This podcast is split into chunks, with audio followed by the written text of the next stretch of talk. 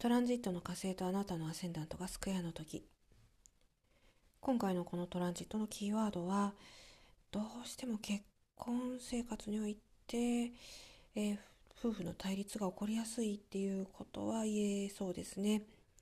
えどうしても緊張状態が高まりますので、えその緊張状態をどうにか解放してやるのが一番いいんですけれど特にちょっと難しい問題をねもともと考え抱えていらっしゃるカップルですと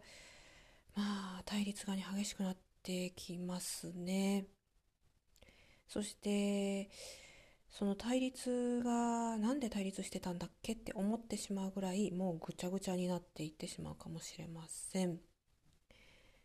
そして、まあ、この例えばねこの放送を聞かれてよしじゃあ対立は避けようと思って、えー、怒りをね押し殺していると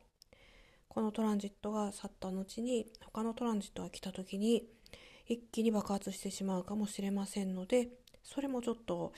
えー、無駄ですよね。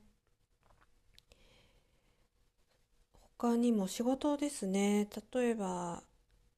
危ない仕事はこの時期避けた方がいいですね。危ないでもいろいろあるかもしれないですけれど、あなたのこう体に影響を及ぼす可能性の強い、え仕事、あるいは危険な仕事なんかは、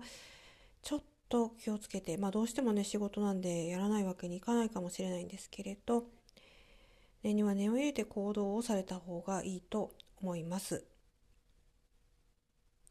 まあ、このようなちょっと難しいトランジットですからエネルギーの持ってき方が難しいのでどうしてもあんまり蓋をしてしまうと病気になったりしてしまうかもしれませんので、まあ、対策としてはですねある程度こういうこう嵐のような時期っていうのはどうしても人生において起こるっていうことは、まあ、知っておかれてね損はないかなというふうに思いますね。特に1対1での、まあ、夫婦とかカップルとかそういった人たちではどうしてもね問題起こりやすいですよ。えー、で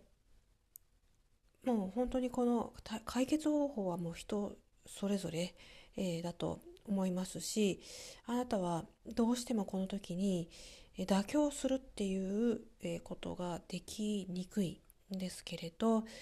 やっぱりね人生妥協の連続だっていうことも言いますけれど、えそういったことができないのでより難しい状況に追い込まれていってしまうのかもしれません。まあ、詳しいねどういうふうに対処していけばいいのかっていうのは本当にその方のホロスコープを拝見して、えそこからまあいろいろトランジットとかソラークとかも見て導き出していくよりね、えー、仕方ないと思いますのでこの放送で安易にどうしたらいいよっていうことはね言えないんですけれどやっぱり妥協を負けと、えー、認めてしまうところに、